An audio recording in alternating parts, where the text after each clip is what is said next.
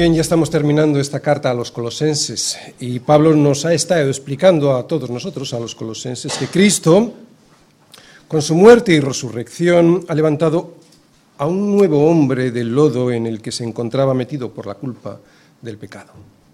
El pecado de desobedecer a Dios, haciendo de su vida un proyecto propio y sin depender en nada de aquel que lo creó. Ese es el pecado de la soberbia. A un hijo de Dios le parece absurdo este planteamiento de un incrédulo. Pero esto es lo que hace todos los días en su vida el hombre que no ha sido revestido por Cristo. Desde que se levanta hasta que se acuesta, no deja de desobedecer a Dios, incluso aunque a él le parezca que no lo hace porque se crea buena persona. Pero es que no tener en cuenta a Dios, ignorar todo lo que Él nos dice a través de su palabra, y no ser agradecido y todos los días por su bondad, misericordia, que derrama sobre nosotros cada día, pero de verdad, sin religiosidad, dando gracias siendo conscientes que dependemos de Él a cada minuto y no como un recurso mecánico religioso, ese es el pecado de la soberbia que te lleva a la desobediencia de la independencia. A veces también los creyentes vivimos independientes de Dios. Por eso Pablo nos advierte del peligro y nos da la solución, la oración. Este es el resumen más o menos de Colosenses. Mira, Pablo, después de habernos mostrado quién es Cristo al inicio de la carta, después de decirnos dónde podemos encontrar y hasta alcanzar todas las riquezas del pleno entendimiento, a fin de conocer el misterio de Dios el Padre y de su Hijo, o sea, de Cristo. Y después de decirnos que ese misterio que Cristo, que es Cristo, por donde, por donde debe comenzar es por nuestro hogar, por nuestra casa y por nuestro trabajo, ahora nos está diciendo que solo la oración es el instrumento que Dios ha provisto para mostrarnos cuál es su voluntad específica y para que también podamos tener su poder en nuestra vida diaria. Digo su voluntad específica porque la voluntad general esa la encontramos en la palabra de Dios. Cuando alguien quiere saber cuál es la voluntad general de Dios, escucha la palabra de Dios, lee la palabra de Dios, pero cuando tú quieres la opinión personal, la voluntad específica de Dios para tu vida, el mejor recurso que tenemos es la oración. Y es que este nuevo hombre no solo conoce doctrinalmente quién es Cristo y lo que ha hecho por él, no solo ha aprendido cómo debe ser el orden que Dios quiere en la vida, en su vida, en el hogar y en el trabajo, sino que también este nuevo hombre lo que necesita es el poder de Dios para poder llevarlo a cabo. Sin el poder de Dios, todo lo anterior, aunque lo entienda y lo acepte en su corazón, no le vale de nada.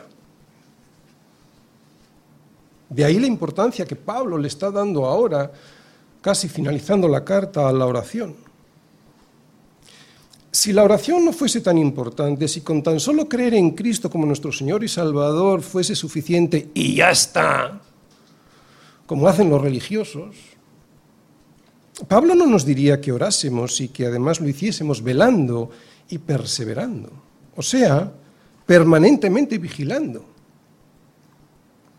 Conocer a Dios a través de su palabra, orando en todo tiempo con toda oración y súplica en el Espíritu, eso es estar llenos del Espíritu Santo.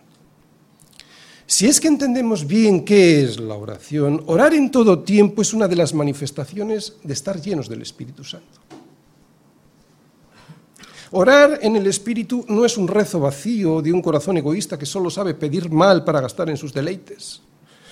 La oración en el Espíritu es la manifestación de un corazón que está lleno del Espíritu Santo y que quiere por encima de todo hacer la voluntad de Dios y no la suya. Y ese deseo, el deseo de hacer la voluntad de Dios y no la suya, lo ha puesto en su corazón a través de la palabra de Dios, a través de las Escrituras. Así que estar llenos del Espíritu Santo es conocer la palabra de Dios y orar con el corazón en el Espíritu y no lleno de la carne, de mis preferencias y deseos, por muy piadosos que me puedan parecer a mí esos deseos. Por eso un cristiano que está lleno del Espíritu Santo sabe que la oración no cambia ni la voluntad ni el corazón de Dios.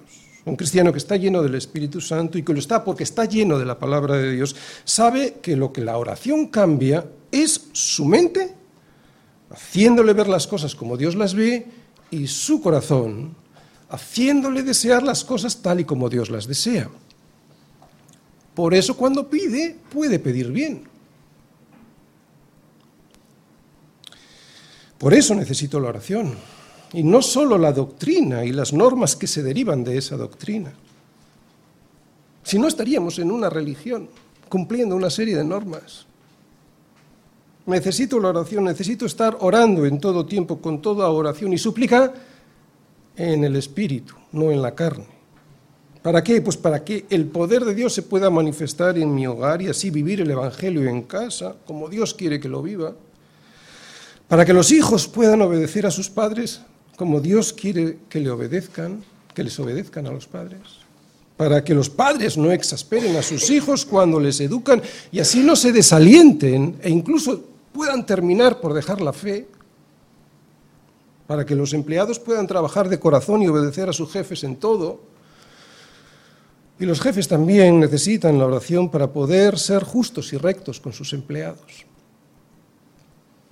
Por eso Pablo les insiste a los, les insiste a los colosenses que oren. Que oren y que perseveren en la oración. Y no solo para que el poder de Dios se manifieste en su hogar o en sus puestos de trabajo, sino como vimos el domingo, el domingo pasado, para que el poder de Dios se manifieste en la vida de los que nos rodean. Eso es lo que nos dijo Pablo el domingo pasado, sobre su deseo de dar a conocer el misterio de Cristo a todos los que le rodeaban en la cárcel en Roma. Primero pidiendo oración para que se abriera la palabra, esa por la que estaba preso, y segundo, para que pudiera hablar como tenía que hacerlo. Lo recordamos, versículos del 2 al 6. Perseverad en la oración, velando en ella con acción de gracias, orando también al mismo tiempo, dice Pablo, por nosotros para que el Señor nos abra puerta para la palabra a fin de dar a conocer el misterio de Cristo, por el cual también estoy preso. ¿Para qué tenéis que pedir? Pues para que lo manifieste como debo hablar también. Pero no solo esto, colosenses, sino andad sabiamente para con los de afuera, redimiendo el tiempo. Además, sea vuestra palabra siempre con gracia, sazonada con sal, para que sepáis cómo debéis responder a cada uno. Lo que tenemos que decir y cómo hay que hacerlo. Colosenses 4, versículos del 5 al 6. El domingo pasado vimos cómo Pablo pedía a los colosenses que orasen para que Dios abriera las puertas del Evangelio, o sea, que se abrieran las circunstancias para predicar el misterio que supone Cristo. Pero además de pedir por esas oportunidades, pedía para que cuando hablase lo hiciese como lo tenía que hacer, predicando la palabra de Dios y no sus opiniones personales. Pablo era un apóstol de Jesucristo y pedía oración, porque sabía que sin el poder de Dios ni siquiera un apóstol de Jesucristo podía llevar a cabo la misión encomendada por Dios. ¿Te das cuenta de lo que acabo de decir? Ni siquiera un apóstol de Jesucristo. Y ahora vemos que Pablo les exhorta a los colosenses a seguir ese mismo modo de vida por el que había pedido para sí mismo. Así pues, en estos versículos se ve una transición muy natural desde el testimonio que Pablo pide para sí mismo, quiere hablar como Dios quiere que lo haga, al testimonio que los colosenses debían dar a todos los demás. O sea, que también tenían que hablar, tienen que hablar como Dios quiere que hablen. Antes de entrar en profundidad en estas palabras que vemos en estos dos versículos, hay algo muy importante que un creyente tiene que saber. Es algo que nosotros, casi todos, al convertirnos a Cristo, solemos perder de vista, y es lo siguiente. Que la comunión que tenemos con Dios y que se manifiesta de una manera muy especial en la oración, también se debe proyectar hacia afuera.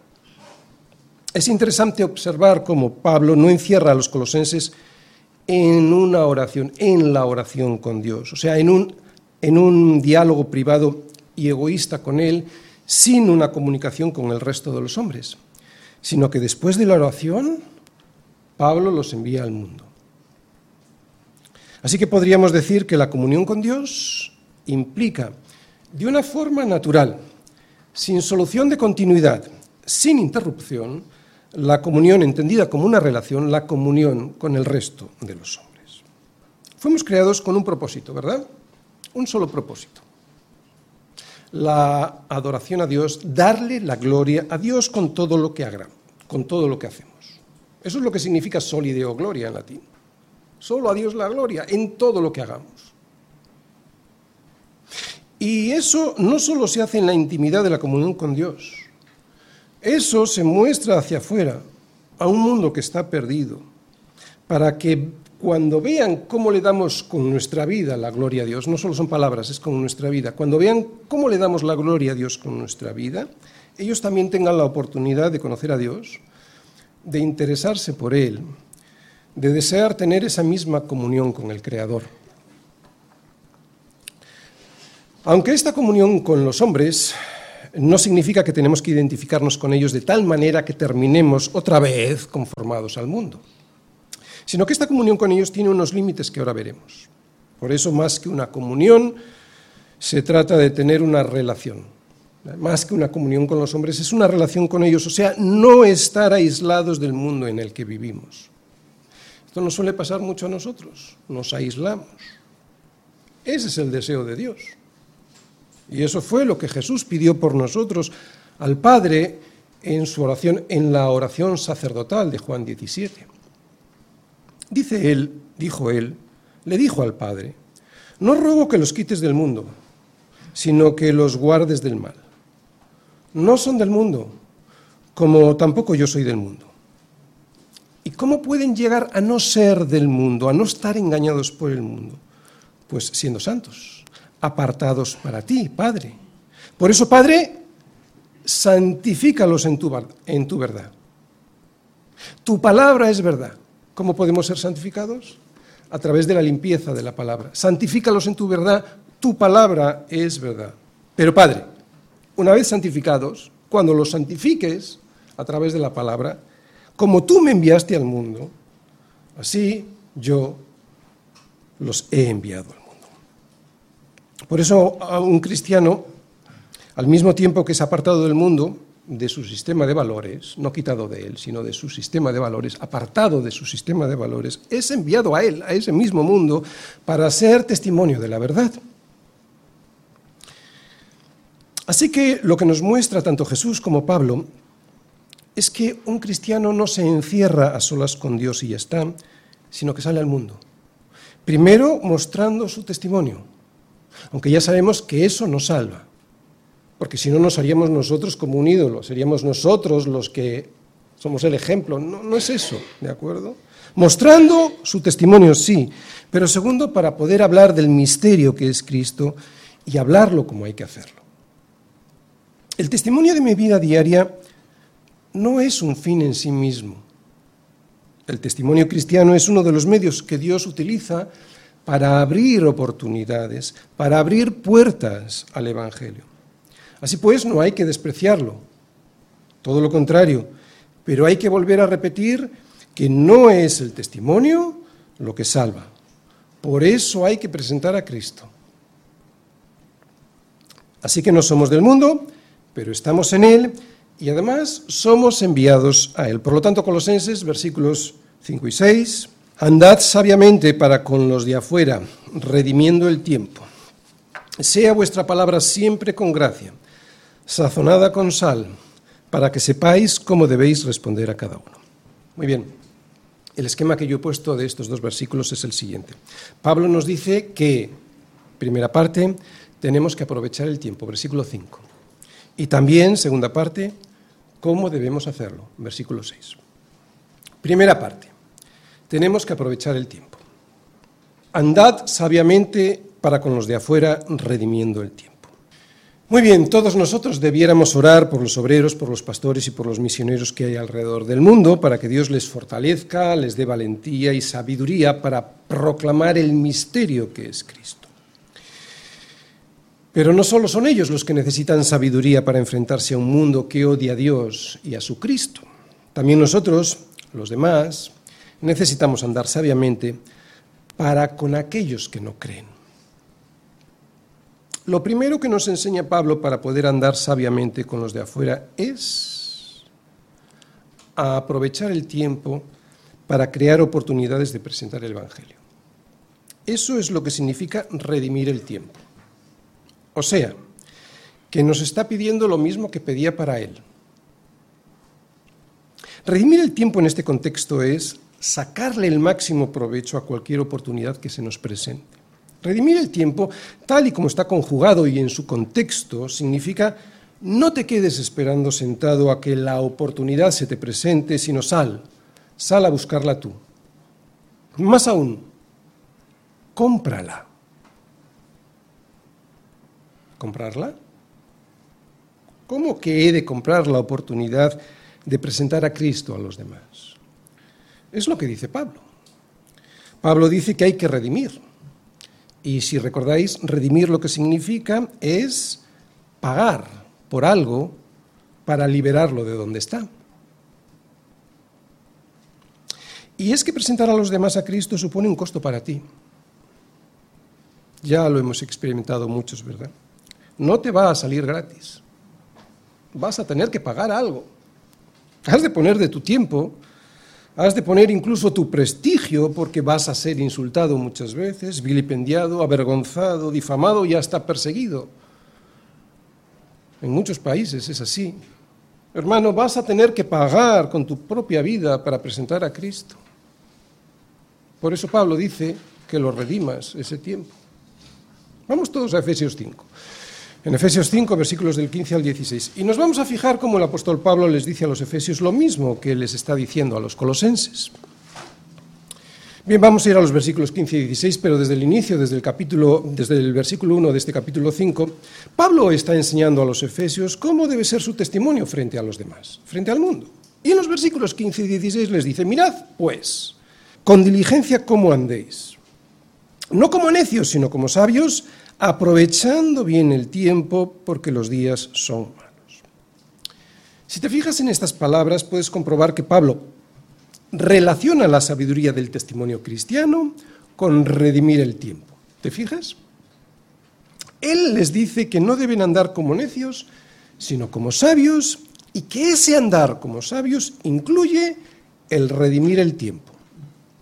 O sea, que lo que nos está diciendo Pablo a nosotros a través de lo que le dice a los efesios es que debemos vivir en este mundo de tal manera que sepamos aprovechar cualquier oportunidad para presentar al Señor a nuestros amigos, a nuestros compañeros o a nuestros conciudadanos.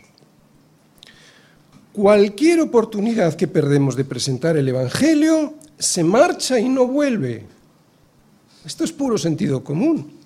Y aunque es verdad que nosotros creemos en un Dios que es soberano, eso no nos exime de cruzarnos de brazos ante los demás perdiendo el tiempo. Si tú detectas una oportunidad de presentar a Cristo a alguien que tienes a tu lado y la desaprovechas, Dios te está diciendo que eres un necio.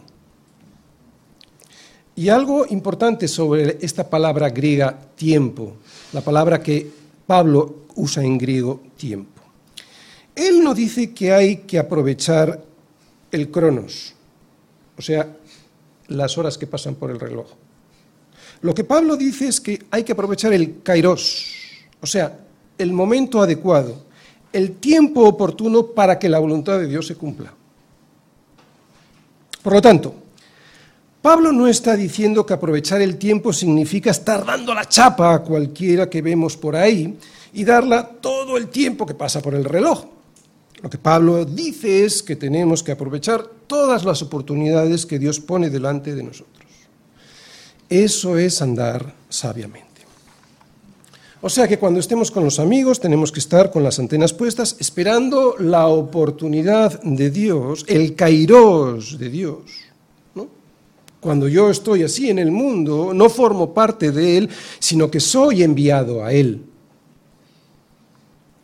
Cuando en una conversación con cualquier persona detecto que es el momento de presentar el Evangelio, porque el Espíritu Santo así me lo dice, lo sabio es hacerlo. Y es que no siempre es oportuno.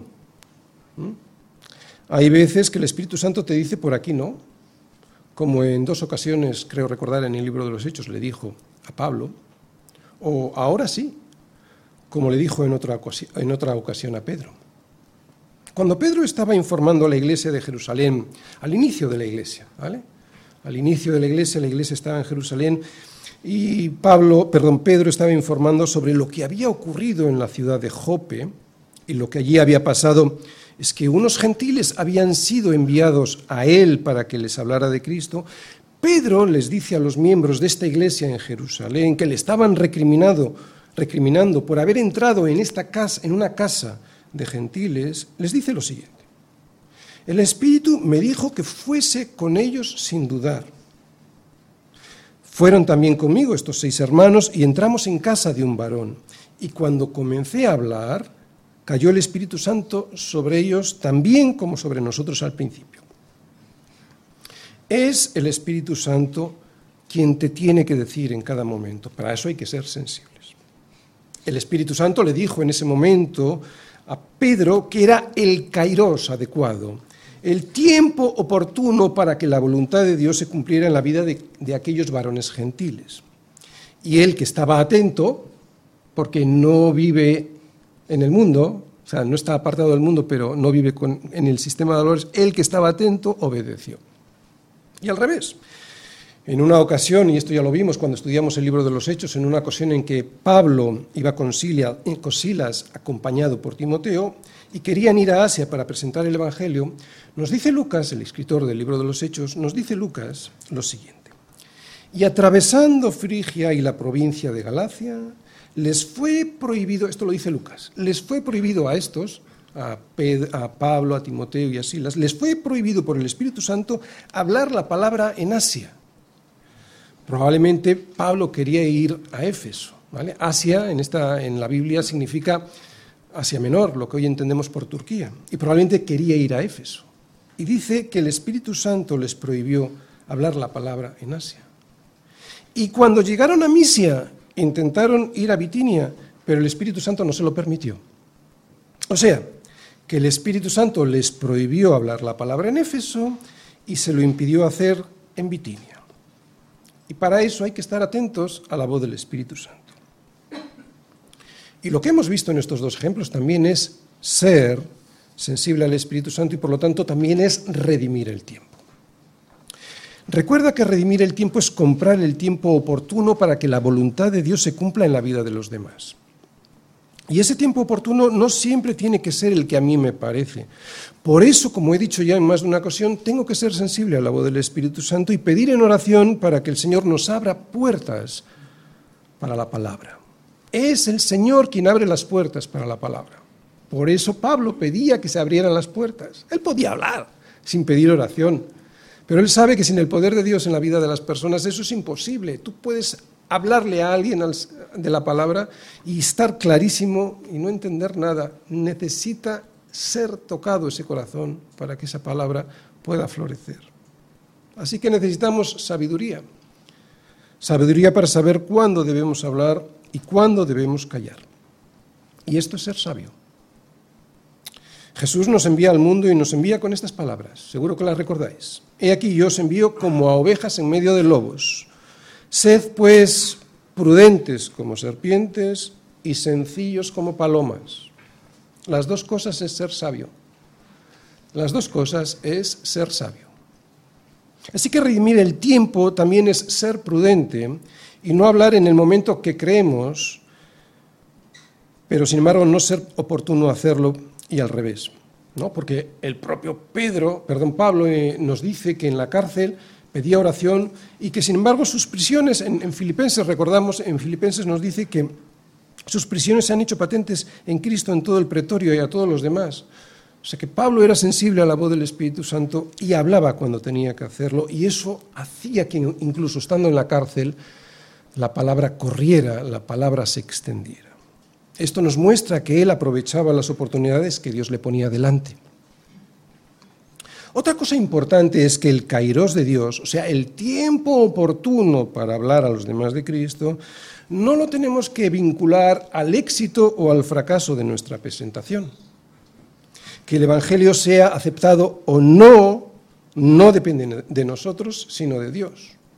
Por lo tanto, el kairos, la oportunidad que Dios nos pone para hablarle a alguien del Señor Jesucristo, puede incluir el desprecio de esa persona al regalo de Dios y no por eso debemos dejar de hacerlo, aunque intuyamos que lo van a rechazar. ¿De acuerdo? O sea, no es nuestra opinión, es el Espíritu Santo diciéndote, ve, aunque intuyas que te van a rechazar. Por dos motivos. Primero, porque en realidad eso nunca lo sabemos. Y segundo, porque Dios también envía la palabra a los que se pierden. Pero andar sabiamente significa algo más. Por eso Pablo, después de habernos dicho que tenemos que redimir el tiempo, ahora nos dice cómo podemos hacerlo bien. Versículo 6. ¿Cómo debemos aprovechar el tiempo? Sea vuestra palabra siempre con gracia, sazonada con sal, para que sepáis cómo debéis responder a cada uno. Pablo dice siempre. Por eso yo he subrayado la palabra siempre. Y si dice siempre, es bastante probable que Pablo no solo se refiera a los momentos en los que hablamos del Señor con las personas, sino a hablar así en cualquier momento. Así que voy a empezar por mostrar cómo hay que hablar en cualquier circunstancia en nuestra vida. Que nuestra palabra sea siempre con gracia y que esté sazonada con sal significa, en primer lugar, que es así como debemos hablar delante de los demás. ¿Les estemos presentando a Cristo o no? Sabemos que de la abundancia del corazón habla la boca. Y si la boca habla agrio y desagradable, indica que hay algo en el corazón que chirría con lo que decimos que somos. Por eso nunca dejo de decir que el cristiano no se define por lo que hace o no hace, o por lo que dice o no dice, sino por quién es, por quién es su dueño. Y si el dueño de mi corazón es Cristo, entonces mis palabras siempre deberían estar dichas con gracia y sazonadas con sal. Qué difícil, ¿verdad? Qué difícil. Esto debe ser un proceso, porque la santidad, no la posicional, sino la santidad progresiva, es un proceso. ¿Recordáis la diferencia entre santidad posicional y santidad progresiva? La santidad posicional es la que Dios decide para mí. Él decide por un decreto suyo separarme, apartarme. Soy santo. Ya soy santo. Pero la progresiva, que se apoya en esa decisión de Dios de apartarme para Él, es lo que yo voy haciendo día a día para hacer efectiva esa decisión de Dios de ser apartado para Él. Así pues, que mi palabra sea siempre con gracia y sazonada con sal, depende de una decisión mía apoyada en la gracia de Dios. Así pues, decido ser amable, no ofensivo y evito cualquier tipo de lenguaje obsceno, porque mi Señor es santo y me ayuda en mi santidad. Y para que eso sea así, tengo que poner de mi parte, sin enfrentarme a su soberanía, y eso se consigue con ser sensible a la voz del Espíritu, ser sensible cuando un hermano te dice algo, y también se consigue con práctica.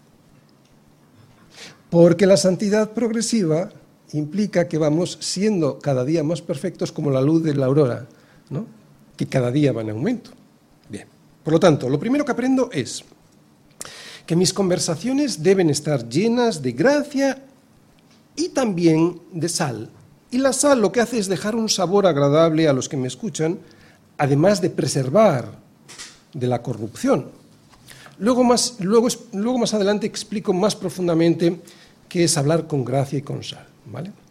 Por lo tanto, aquí vemos un motivo más de oración y de práctica. En estos dos versículos, en este versículo en concreto.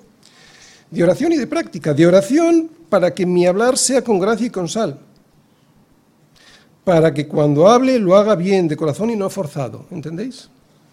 Es un motivo de oración. Yo creo que esta semana lo podríamos tener como un motivo importante de oración. Y un motivo de práctica. Tengo que practicar.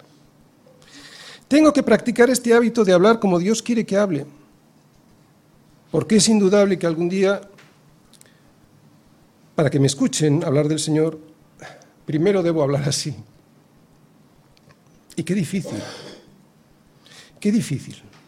Te voy a contar por qué y dónde está el problema. Bueno, el problema ya lo sabemos todos, está en el corazón. Pero es que muchas veces no nos damos cuenta que hablamos mal porque estamos acostumbrados a hacerlo así. Por eso es muy importante no estar pegados a este mundo, especialmente a través de la televisión. Sabéis que mal hablan en la televisión, ¿verdad? Cuando tú estás escuchando eso te vas conformando a este mundo. Porque todo, todo lo que es de este mundo se te va a pegar también su forma de hablar, se nos va a transmitir y sin darnos cuenta. Y sabes lo peor, luego eso es muy difícil de quitar. Muy difícil, porque te has acostumbrado. ¿No te has dado cuenta que tus hijos hablan como sus compañeros? Eso es muy difícil de quitar. Algunas veces que hablo con los jóvenes me doy cuenta que no son conscientes que muchos de ellos hablan mal. Y no me refiero al lenguaje obsceno, que aquí evidentemente no, no. Estoy hablando de algo más, estoy hablando de la gracia y de la sal, que luego voy a explicar. Y no son conscientes que hablan mal simplemente porque ya se han acostumbrado a hacerlo así. Si además de esto le añades que todo su entorno hace lo mismo, pues claro, no se ven raros. Se han conformado a este mundo en vez de ser transformados por la palabra de Dios. Pero eso no solo les pasa a los jóvenes, a nosotros también nos pasa. Recuerdo dos ocasiones. Una, en la que mi mujer y yo estábamos esperando a entrar en un evento cristiano y nuestro comportamiento a la hora de entrar, a la hora de responder a una persona que pensábamos que estaba actuando mal, no fue el más adecuado. Tengo que reconocer, y así lo hice en ese mismo instante, delante de Dios de mi esposa, que las palabras que salieron de nuestra boca no fueran dichas ni con gracia ni con sal. Otra, totalmente diferente también ocurrió en un acontecimiento cristiano. Resulta que en el hotel en el que me hospedaba, y era un hotel apartado de donde se celebraba este evento, no tenía nada que ver, era, un hotel diferente, lejano me refiero, en el hotel en que me hospedaba, vi salir del ascensor a un reconocido pastor que tenía que hablar en el evento.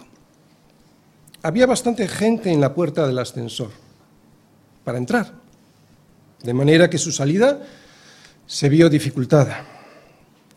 Ni la gracia con la que se dirigió a la gente para apartarla, ni la sal con la que pudo hacerlo fueron dignas de un cristiano. No fueron obscenas, pero no fueron dignas de un cristiano. A mí no me molestó. Yo sé que somos polvo y como polvo a veces nos comportamos. Y no me molestó porque yo me conozco a mí mismo y sé que Él no es muy diferente a mí. Pero sobre todo no me molestó porque me enseñó mucho. Fue como verme a mí mismo delante de un espejo y recordarme que yo, especialmente yo por lo que represento como pastor, tengo que tener mucho cuidado con lo que digo y cómo lo digo. No me molestó verle a él, me molestó más verme a mí reflejado en él. Eso es lo que me molestó. Pero somos llamados a darnos cuenta del error y pedirle al Señor que nos cambie el corazón para poder practicar, porque sin el cambio del corazón la práctica no vale nada, ¿de acuerdo? Para que nos cambie el corazón para poder practicar aquello que Él nos muestra que es lo correcto. El problema no es caerse. El problema es no darse cuenta que te has caído y por lo tanto quedarse tirado en el suelo sucio y herido y además, lo que es peor, pensando que estás derechito y todo limpio. Así que necesitamos la oración y la práctica, el hábito. Hay que evitar las formas groseras al hablar, ya sea a un amigo o a un ministro del gobierno, ya sea a un compañero de trabajo o a un vecino, ya sea a un pastor reconocido y conocido o a un inmigrante al que no conoce nadie. Cuando habitualmente el lenguaje que salga de nuestra boca esté lleno de gracia y sazonado con sal, cuando esto ocurra habitualmente, será muy difícil que ocurran situaciones como las que os acabo de comentar. Así que acostumbrémonos a hablar bien. Aquello que practiques, aquello que practiques, eso será lo que surja cuando no lo pienses. Lo dije el otro día, aquel que riñe mucho, riñe cuando menos se lo espera, aquel que pelea mucho, pelea en cualquier circunstancia. Así que hay que hacer de la palabra con gracia y sazonada con sal un hábito. Porque este testimonio diario dicho con las palabras llenas de gracia y sal puede ser una respuesta a las preguntas que tiene la gente que nos conoce y que sabe que somos cristianos. Puede ser una respuesta a preguntas que tiene la gente aun cuando no estemos presentando a Cristo porque estamos, pues no sé, en la consulta del médico o esperando a entrar en un lugar o saliendo del ascensor. ¿Te das cuenta que puede ser la respuesta a la pregunta de alguien que sabe que eres cristiano al verte tu reacción? Es la respuesta a una pregunta que no te han hecho. A veces esa forma de responder a unas preguntas que no se formulan es importante. Son preguntas que no se formulan, pero que están en el corazón de las personas que nos rodean, ¿no? que nos conocen y que saben, saben que decimos que somos unas personas diferentes por lo que ha hecho Cristo en nuestras vidas. Y cuando se fijan en que ante las situaciones cotidianas nosotros respondemos con gracia y con sal, es bastante probable que estén deseando que les muestres el porqué. El por qué eso es así en tu vida y en ellos no. El por qué tú estás tranquilo y ellos afanosos. El por qué tú tienes contentamiento y ellos siempre están ofendidos por todo. El por qué tú tienes siempre esperanza y ellos siempre están desesperanzados. Es verdad que esto no es el Evangelio. Volvemos a repetir, nuestro testimonio no es el Evangelio. El Evangelio es Cristo. Esto no es el Evangelio y que también hay muchas posibilidades de que al presentarles a Cristo lo rechacen, a pesar de todas las evidencias. Pero lo que es seguro es que sin gracia y sin sal no es que no sabremos responder a cada uno, es que directamente no nos preguntarán o nos rechazarán cuando se lo presentemos. ¿Para qué? ¿Para qué van a hacer el esfuerzo de escuchar si no hay diferencia con el resto? ¿Entiendes? Por eso también en esto hay que pedir la obra del Espíritu Santo en nuestra vida y ponerlo por práctica. Pedir y ponerlo por práctica. Ponerlo por práctica para que se convierta en un hábito. Sin la obra del Espíritu Santo en la vida del creyente es imposible la regeneración permanente en ningún aspecto de mi vida, tampoco en este.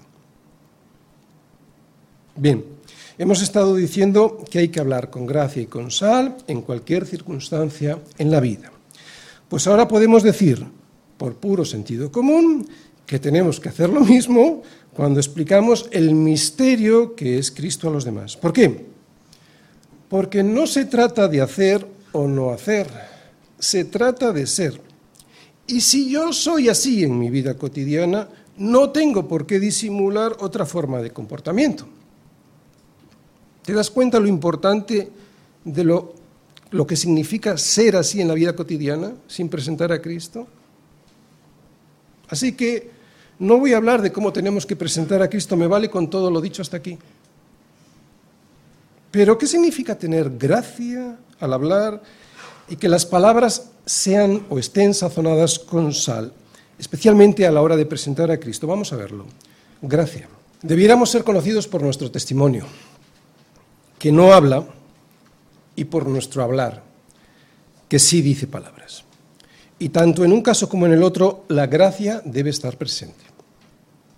Hablar con gracia en este contexto se refiere a un lenguaje que es el resultado de la gracia de Dios en nuestro corazón. Por lo tanto, hablar con gracia es hablar de la misma manera que Dios nos habló a nosotros cuando estábamos muertos en nuestros delitos y pecados. Con amor, sin echar en cara nada, sin malos, sin malos modos o con un lenguaje vengativo, pero siempre lleno de verdad, siempre lleno de verdad. Si no, no hay gracia. Dice el apóstol Juan de Jesús, y aquel verbo, Dios, aquel verbo, fue hecho carne y habitó entre nosotros, está hablando de Jesús. Y vimos su gloria como gloria, gloria como del unigénito del Padre lleno de gracia y de verdad. Si estar lleno de gracia y de verdad definían a Jesús, también eso deberá definirnos a nosotros, especialmente a la hora de presentar el Evangelio. Y estas dos palabras, gracia y verdad, son parte de la misma esencia, no se pueden separar. Juan no dice, no dice que Jesús estaba lleno de gracia o de verdad. O sea, que unas veces hablaba con gracia y otras con la verdad. Por eso Juan menciona estas dos características unidas por la conjunción copulativa y, y no por la disyuntiva o. Por lo tanto, si la gracia y la verdad son dos características que van unidas en el hablar cristiano, hablar con gracia es hablar con amor, con compasión, con compasión ante el perdido, sin abusar de aquel que está tirado en el suelo, sin meterle miedo, sin malos modos, o sea, con afecto, pero significa también hablar con la verdad. Por lo tanto, y qué difícil, ¿eh? Hablar con gracia y con verdad. Por lo tanto, hablar con gracia no excluye decir la verdad, sino todo lo contrario, la incluye obligatoriamente. Por eso a veces muchos cristianos hablan con gracia pensando que hablan con gracia sin decir la verdad de Cristo y la verdad del pecado y piensan que eso es gracia, porque son misericordiosos, no quieren ofender. No es así. Si no hablamos la verdad, no hablamos con gracia, hablamos insensatamente. Mira, cuando un médico sabe que un paciente tiene una enfermedad grave, debe hablarle con gracia. O sea, debe, hablarle con amor, con delicadeza, sin rudeza, con misericordia, pero eso no significa que no le diga la verdad, porque si no le dice la verdad, en el fondo le está diciendo una mentira que le llevará a la tumba. Y alguien así, evidentemente, no será jamás un buen médico. Por lo tanto, ya tenemos la definición de gracia al hablar. Sí, hay que decir la verdad, la verdad de quién soy yo, un pecador que va a tener un final trágico por su desobediencia a Dios. ¿Y quién es Cristo? el Salvador que puso su vida en rescate por muchos. Pero esta verdad que salva hay que decirla con el mismo amor, misericordia y paciencia como el Señor me la dijo a mí la primera vez que me tocó el corazón. Creo que no es tan difícil de entender. Todos sabemos que hay formas de hablar y formas de hablar. La gracia no rebaja la verdad, sino que la potencia. La pone más de manifiesto. La enmarca con un marco que hace resaltar todavía más la miseria del pecado y la misericordia de Dios. ¿Y la sal? ¿Qué es la sal? Y sobre todo, ¿qué significa la sal en este contexto de este versículo y en aquella época histórica? La sal hoy se usa sobre todo para dar sabor a los alimentos. Pero en aquella época en la que no había frigoríficos, además de dar, además de para dar sabor a los alimentos, se usaba para conservarlos, para evitar que se pudrieran, para prevenir la descomposición. Así que ya tenemos el alcance profundo de lo que significa la sal, en boca del apóstol Pablo. Cuando un cristiano habla, especialmente cuando está hablando de lo que significa el misterio de Cristo, lo debe hacer con palabras escogidas de tal manera por el Espíritu Santo que estén sazonadas con sal. ¿Por qué? Primero porque las palabras usadas deben dar sabor a una vida que no lo tiene. ¿Entiendes? Las palabras que uses deben dar sal a una vida que no lo tiene. Perdón, deben dar sabor a una vida que no lo tiene. Una vida sin propósito es una vida sin sal. Una vida que no sabe ni de dónde viene ni a dónde va es una vida sin sal.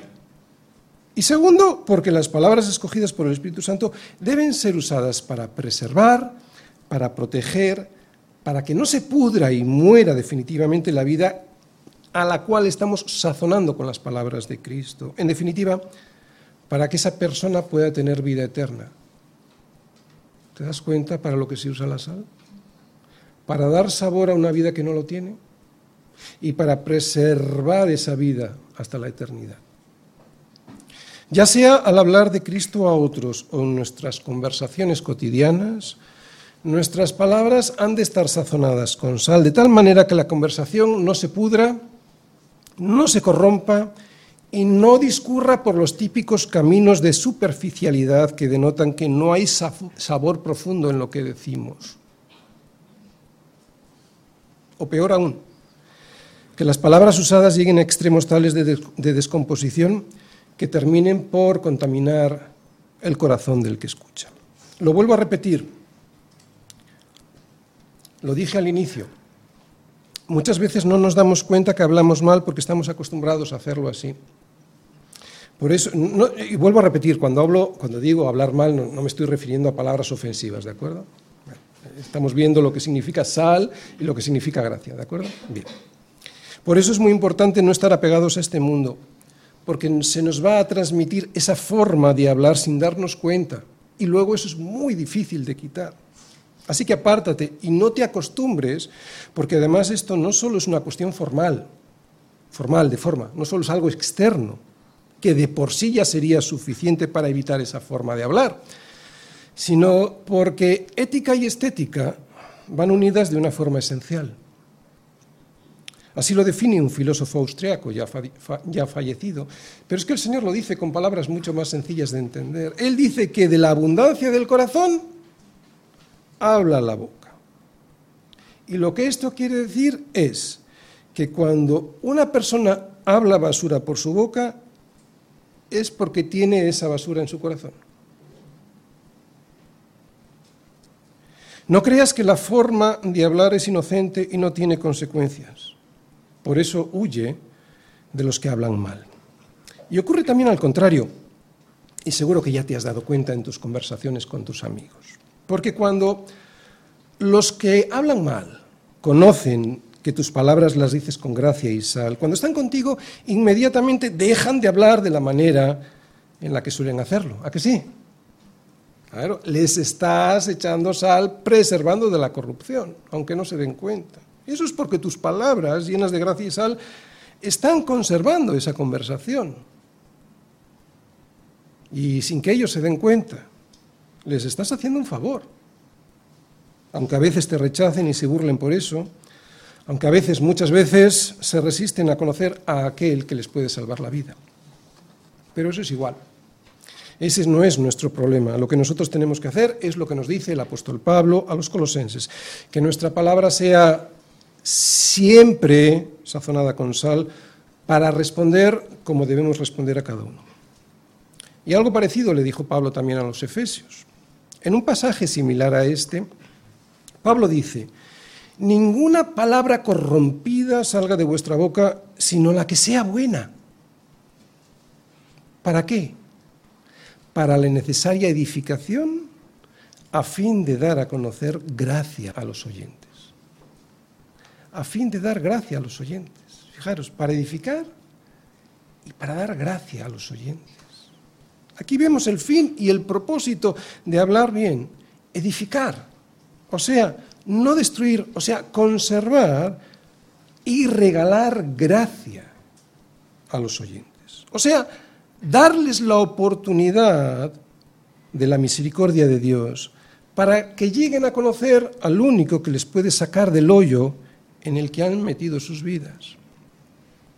Debemos pedir al Señor que podamos tener la palabra adecuada para cada uno de los que están a nuestro alrededor, porque cada uno de ellos es diferente. Esto también lo está diciendo Pablo al final de este versículo. Unos creen en Dios aunque no en Cristo y otros no. Unos aceptan la palabra de Dios y otros no.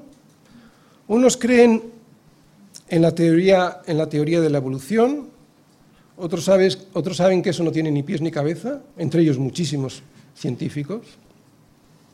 Lo importante es hablar bien, o sea, con gracia y con verdad, y que las palabras estén sazonadas con sal, para que esa sal pueda dar sabor a las palabras que hablas y eso les haga pensar lo insípido que es su vida. Termino. El título de la predicación es Lo que tenemos que decir y cómo hay que hacerlo.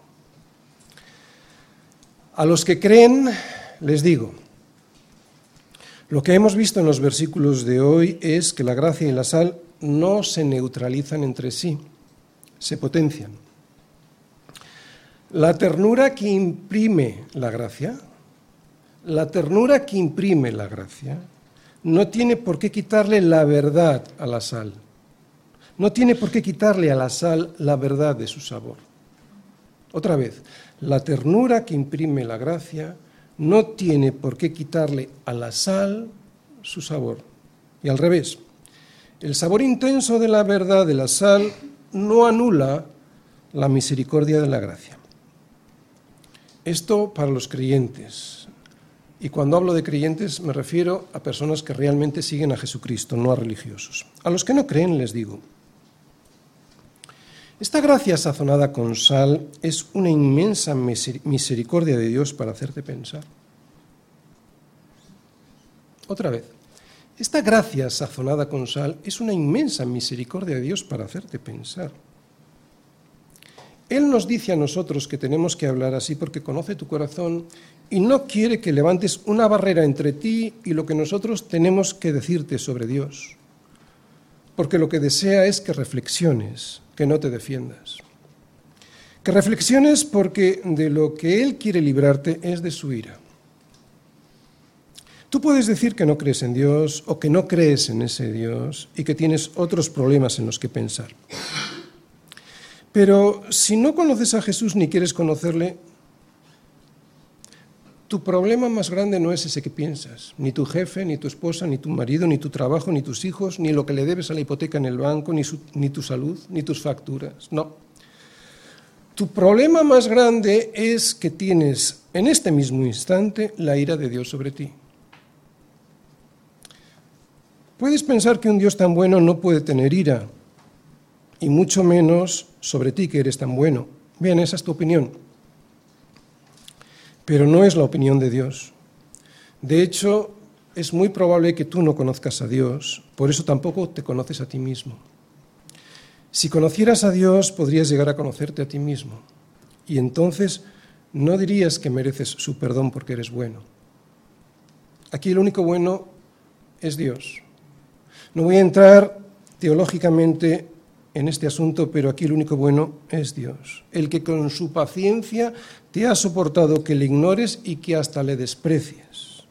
Y te ha ofrecido lo mejor que tiene y sin necesidad de tener que dártelo a su Hijo. Más aún, a su Hijo sobre una cruz. Esto sí que es ser bueno. Y no tú o yo que no somos capaces de entregar ni una pequeña parte de lo que tenemos a alguien para que pueda comer mejor. Eso sí que son buenas noticias ante el mayor de tus problemas, que es que la ira de Dios está sobre ti.